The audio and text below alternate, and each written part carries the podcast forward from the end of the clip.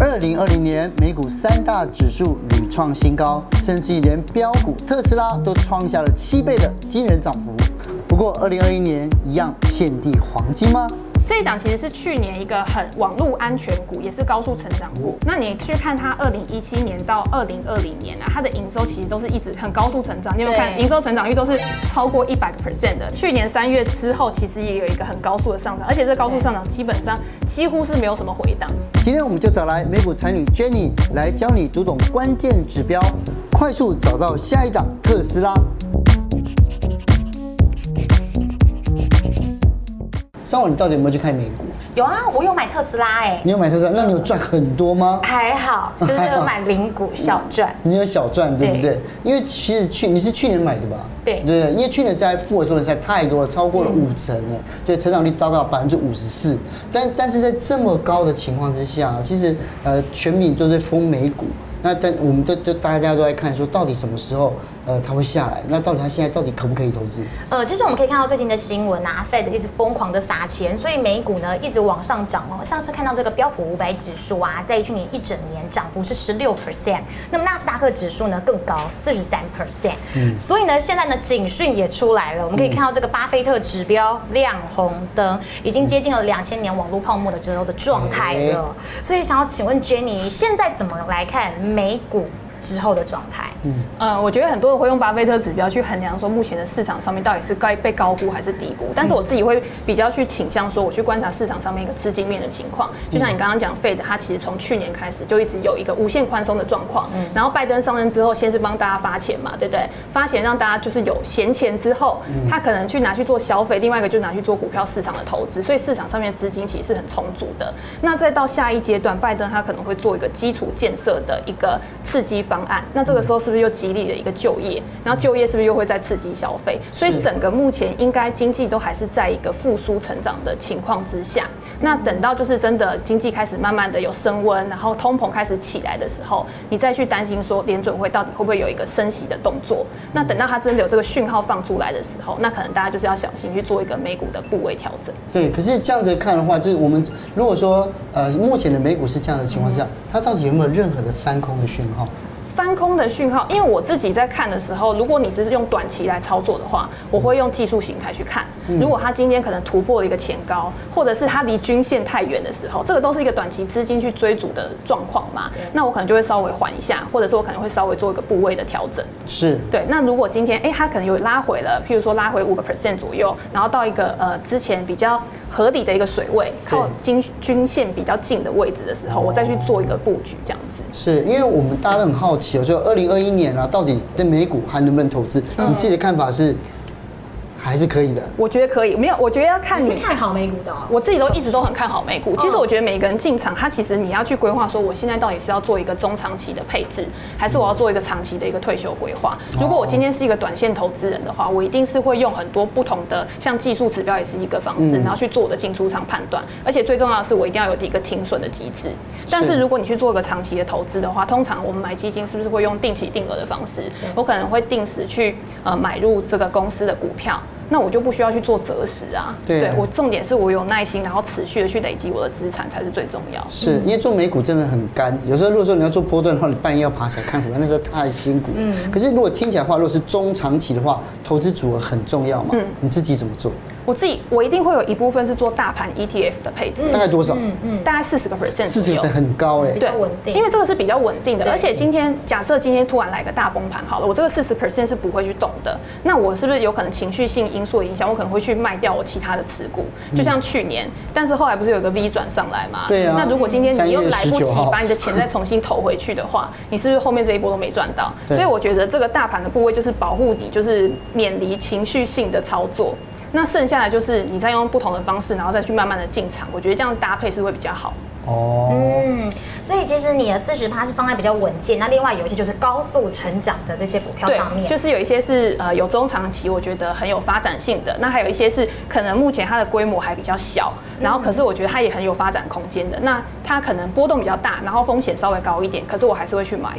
嗯，是。那像 Jenny，你是美股专家，你自己平常在看的时候哦，如果像今年我们也想要进入投资美股的状态的话，有没有哪一些虽然在风口上面的产业，我们应该要特别的去关关注它？我今年其实我自己还是蛮看好，第一个就是电动车产业。电动车，对，因为电动车产业包括像拜登他上任，是不是有一个那个替代能源的一个建设？对，那它里面也包括电动车充电站的配置，所以我自己就还蛮看好这个产业。那第二个就是金融支付，因为现在很多金融支付都是在像比特币，其实最近很夯，它其实也是金融支付的一环嘛。对。那再来就是电商，那电商跟金融支付，它其实两个也是相辅相成。你今天要有那个线上购物，你是不是一定要有线上支付？对，嗯，对。所以这三个产业是我自己还蛮看好的。我们来看一下这三个产业的图表哦。这个呢是行动支付的部分，这个是 IPAY，这个是一档行动支付的 ETF，它里面就包括了像 Square 或者是呃 PayPal 这两档，就是目前市场上面最火红的成长股。那其实像 Visa，它其实也有包含在这个 ETF 的成分股里面，等于是说你买全值，其实你买 ETF 你也买得到。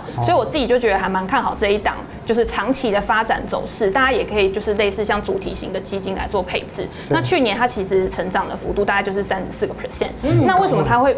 这其实还不算高，因为它其实里面就是因为有一些金融股的部分。那金融股在去年其实股灾之后，它的跌幅是比较重的，所以它跟其他的趋势型产业比的话，其实这个三十四 percent 在去年算是比较普通的。对对。因为很多人都讲啊，就是说，因为你刚刚讲到这三大类股，其实跟科技股的关联非常非常的深。可是，呃，我们去年在做节目的时候，很多人在讲，就是如果拜登上台，嗯，就有可能会对科技股造成利利空的影响。对，你自己怎么看？我自己会觉得，拜登新上任之后，他自己也讲嘛，他一定会先着重在疫苗的普及，因为他要让疫情赶快就是恢复到正常。对，那让经济开开始恢复到正常。你这个时候如果先去拿科技巨头开刀的话，那是不是股市下跌对大家都没好处？对。所以这个东西反而是像我刚刚讲的，就是在通膨真的升起来的时候，这个东西反而是变成一个防御作用。我今天为了要降低我的通膨，所以我可能会去对企业征税。那对企业征税的这个钱，又可以再拿来做一些其他的配置。嗯，对。所以，所以你看这一支，我觉得如果刚刚讲说好像可以买的话，还有什么 ETF 我们可以来报的呢？呃，这刚 IDRV 这一档 ETF，其实它就是电动车相关的，它其实 里面呢就包含了像 Tesla 或者是呃中国的现在未来汽车，对小鹏汽车这一种。那其实它里面呢还有一个成分股是半导体，因为大家要知道说电动车其实跟半导体是有很大的关系的，是。所以这一档里面它其实有包含像 NVIDIA，对对对，就是跟半导体相关。所以你去买这个，其实你就是买到了这个产业链里面的所有公司。那我觉得也还不错。对，那除了这个以外，另外一个。这个是电商，对不对？对，电商其实大家要看电商跟我们刚刚那两个比，它上去年涨了七十四个 percent，其实算是非常高。就是因为疫情，是不是大家都待在家里面网购？嗯，所以就是很多电商，因为像美国的电商很多，它不是只有 Amazon 啊，它其实还有像 Wayfair 就是卖家具的电商，或者是像 Chewy 这种宠物电商，就是什么东西你都可以靠线上购物。像线上买东西，它全部都算在里面。对，然后去年在美股这些公司都涨非常多，所以你其实买了。这一档 EBIZ 之后，其实你就是囊括了很多美国的电商股。是对。其实我们可以看到啊，去年美股最让大家印象深刻，当然就是特斯拉。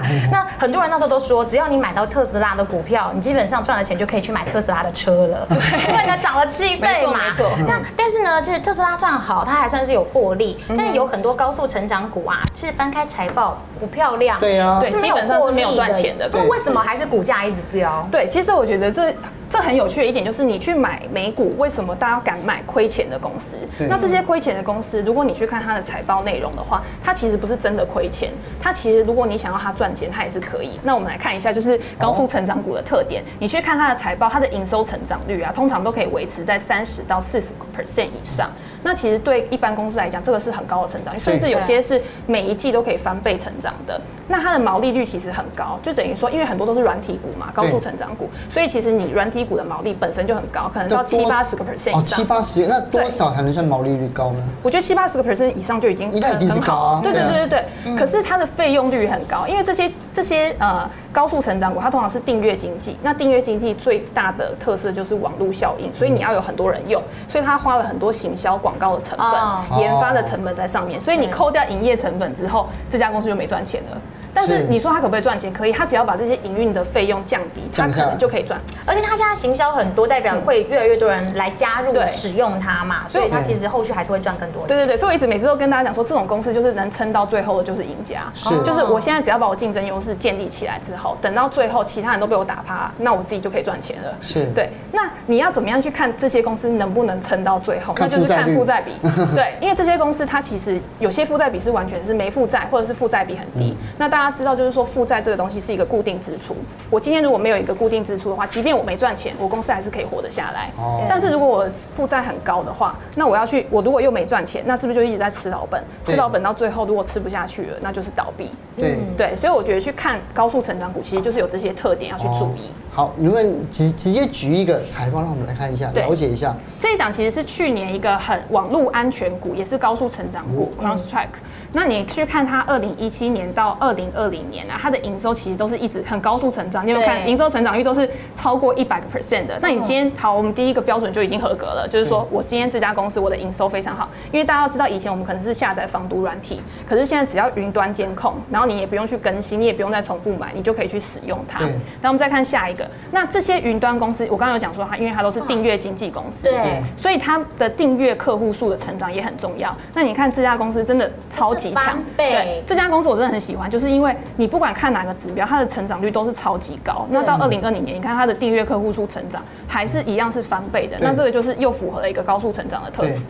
然后再来就是它的财报数据，它的毛利率虽然 对一开始的时候比较低哦，可是到二零二零年的时候已经有七十个 percent 哦，对，所以大家不要紧张。好，然后到营业利润率的时候，其实你看它本来从亏损。一百七十一个 percent，越亏越少，越亏越少，这就是一个好转的现象。就表示说，哎，我今天可能我已经可以去控制我的成本，我的成本效益已经提高了，我的人数越来越多。今天就是你用的人越来越多，是不是摊平每个人成本就比较低？可是它净利跟 EPS 看起来不太 OK 啊。对对，这个因为到二零二零年一月，就是呃。你如果在现在看它最新的，其实已经有好转，它的营运现金流也都已经翻正了。对，所以其实这家公司真的是有一直在持续的，就是进步当中。是，对对对，所以这个其实还没有更新到最新，更新到最新的话，大家就会知道说这家公司真的很赞这样子。嗯。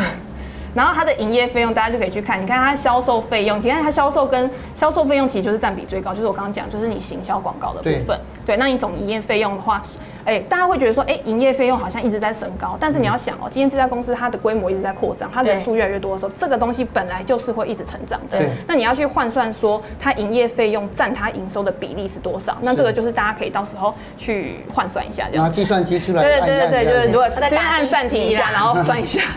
嗯，然后就是现金流量表。那大家看到现金流量表就可以知道说，你看它营业现自由现金流就是营业现金流扣掉它的资本支出嘛。是。资本支出，你看到二零二二零年一月的时候已经翻正了，那就表示说是一个很好的现象。哎，我现在已经真的有钱了，我的钱可以拿去再做扩张或者是做并购。对。那就是一个很好的一个现象嘛。嗯。对，那负债比率大家可以看一下，就是很低。对，那就又符合我们最后一个特色这样子。嗯。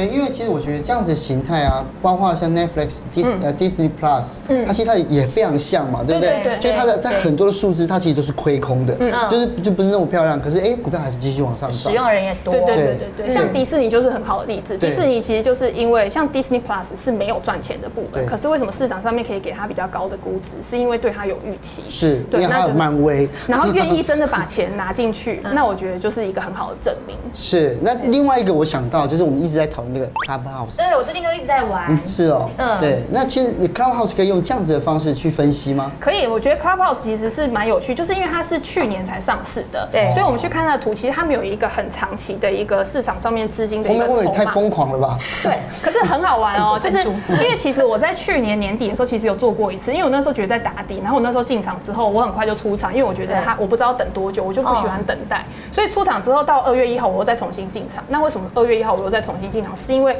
呃那个时候 Clubhouse 已经红了，结果 Elon Musk 那一天去了 Clubhouse 聊天啊，然后那一天盘前我就觉得说，哦，那不行，我觉得这样子一定，而且都已经台湾已经那么爆红了，我就进场。而且这边你其实看，其实如果啊以我自己的方法，我应该是要在它突破这个我的下降趋势线的时候就应该要做。你买在哪里啊？我那我买在二月一号这边。这边你买在高的地方。但是呃，因为我会觉得说我不怕去追高，我只要设好停损点就好了。所以后来。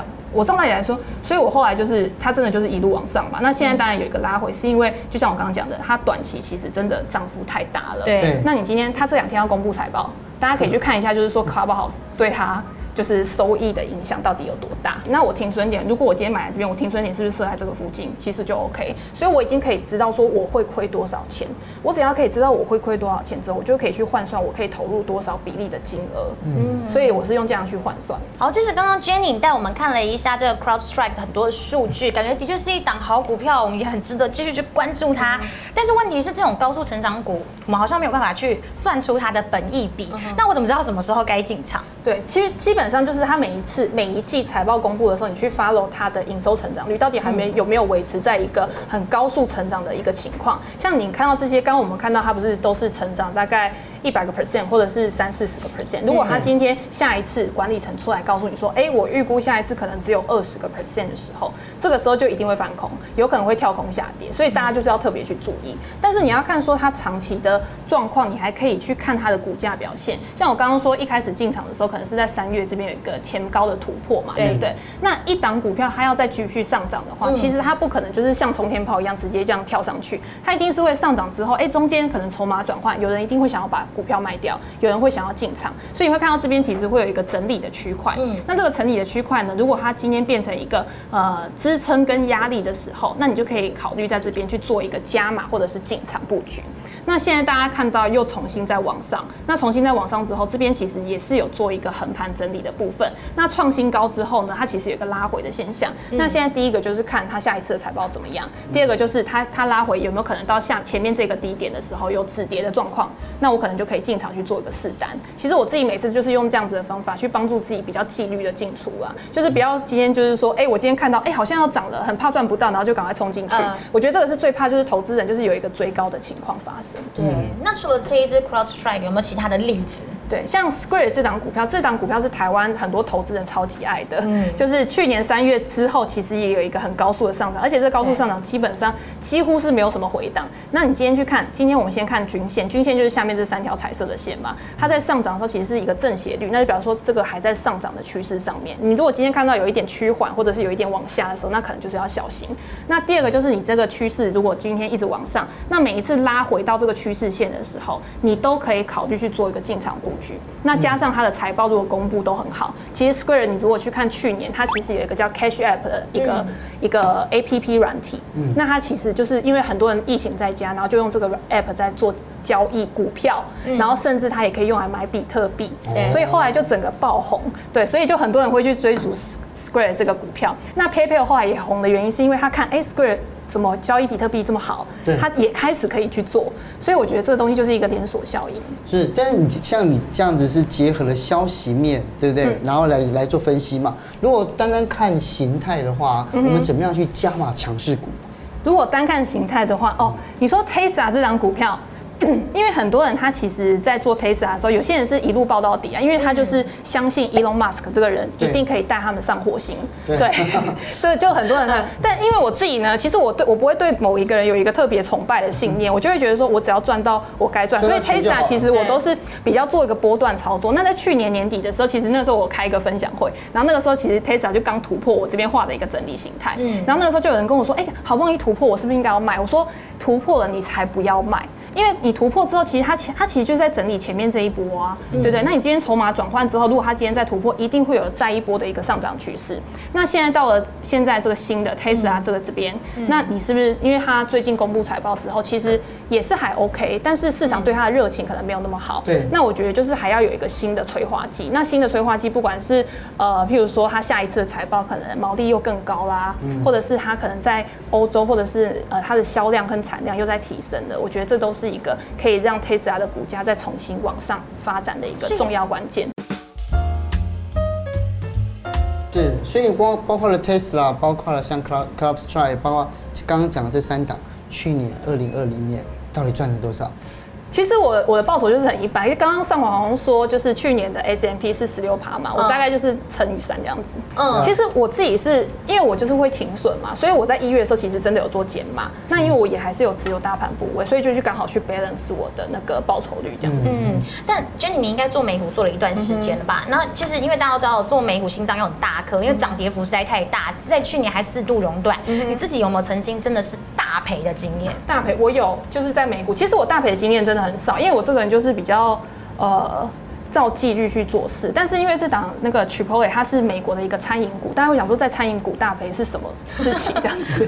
可是就是因为这东西实在太简单了，所以我会觉得说我应该要相信自己的判断。那它其实，在二零一一七年这个时候，它其实就是有个食安风暴，食安风暴之后造成它股价大跌，因为它过去一直是一个很高速的成长股。那大跌之后重新再翻上，我就觉得说啊，那这个 OK 了，因为大家对这种食物的东西遗忘的速度是非常快，之快，对对对对，我就去买，然后买了之后，其实短时间其实我就赚到大概三十个 percent 左右，我就觉得说啊，稳了稳了，然后结果后来第二次十三风暴有老鼠。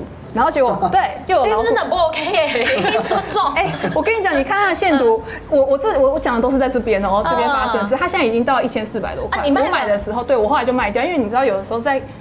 有的股投资就是这样，你有时候在某一个 某一档股票踩过坑，你就会有的时候会有点抗拒它。对对对对对。然后我后来去买之后，二次有老鼠之后，我就想说啊，不可能，这次管理层一定很 OK，他一定马上就可以 handle 好什么之类的。嗯然后我就想说好，我就不卖，就他就一直狂跌，然后一直狂跌之后，我就想说，哎，有点不妙，你知道？就是后来就是真的管理层他的处理速度比我想象还要慢，但是我就是把它停损，因为我从赚三十个 percent 到亏大概二三十个 percent，那你一来一往其实是很高的。对，而且。你这些资金，其他股票也在涨啊，你又没有办法把钱投到别的地方，你只能一直等它回本。那我自己是比较不喜欢这样子，所以我就后来就把它停损。那后来它在这边，大家可以看，就是一样是用技术形态。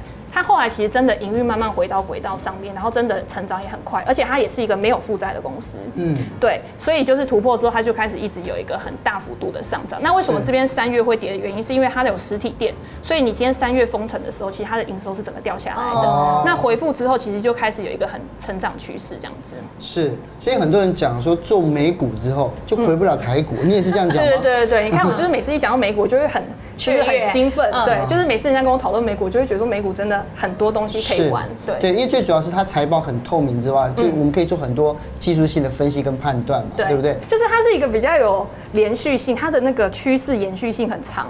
就是你今天你对它有一个逻辑分析之后，它就是就是很照逻辑走，不像台股有的时候你分析了老半天，结果其实涨都已经涨在前面，等到消息真的出来之后就被套。对啊，对，这太恐怖了。嗯、所以你如果说现在有很多新手朋友要进到美股的市场里面，有没有给他什么样的建议？我觉得一开始先从自己熟悉的公司开始，你不要觉得说啊，我一定要去跟别人去。娇生吗？交生，哎，交生最近也创新高，其实也不错哦。对对对，对。但现在已经高点，还可以买吗？交生它其实算是一个股息成长股，虽然说现在殖利率不是很高，但是医疗产业一直是我认为就是有一个持续性需求的。是。那你如果今天觉得它殖利率已经有点太低了，你可以投资在整个产业里面，譬如说像美股的 ETF，其实有健康照护，嗯、然后也有。升级医疗其实都可以去做一个布局，对。那它长时间其实你去回溯之前的记录的话，其实它的涨幅是优于 S M P 五百指数的。哦，对，这个是比较少。如果你去看什么必须消费，那个就赢不了。对可是医疗产业真的是，因为它就是有个发展性，尤其是像现在 ARK 基金，它是不是都一直在讲那个基因科技？对、嗯。那其实慢慢的这些公司也会被纳入到指数成分股里面。对啊。那除了这样子的话，就熟悉以外了，那接下来呢？熟悉了之后，你再等你已经熟悉这个市场，你知道怎么去看。看这些公司的财报之后，你再去把你的部分资金配置到一些比较高成长的股票上面，因为其实老实说，呃，美股是全世界最强的资本市场，而且是最有创新能力的。你今天最好的公司或者是呃最新的公司，都会想要到美股去挂牌。对，所以你再去把资金移到这些公司上面，其实就可以顺便就是帮自己增加获利。我觉得最重要是你不要太贪心，你不要觉得说我全部资金都要重压在这些高速成长股，那这样子一旦大盘有回调的时候，你就会很紧张。哦，对，所以像我们现在要开始进军美股，你都没有喝茶，这样难。Sorry Sorry，就来干杯一下。就是因为有时候讲得太开心，就是这样。对啊，谢谢谢谢谢谢。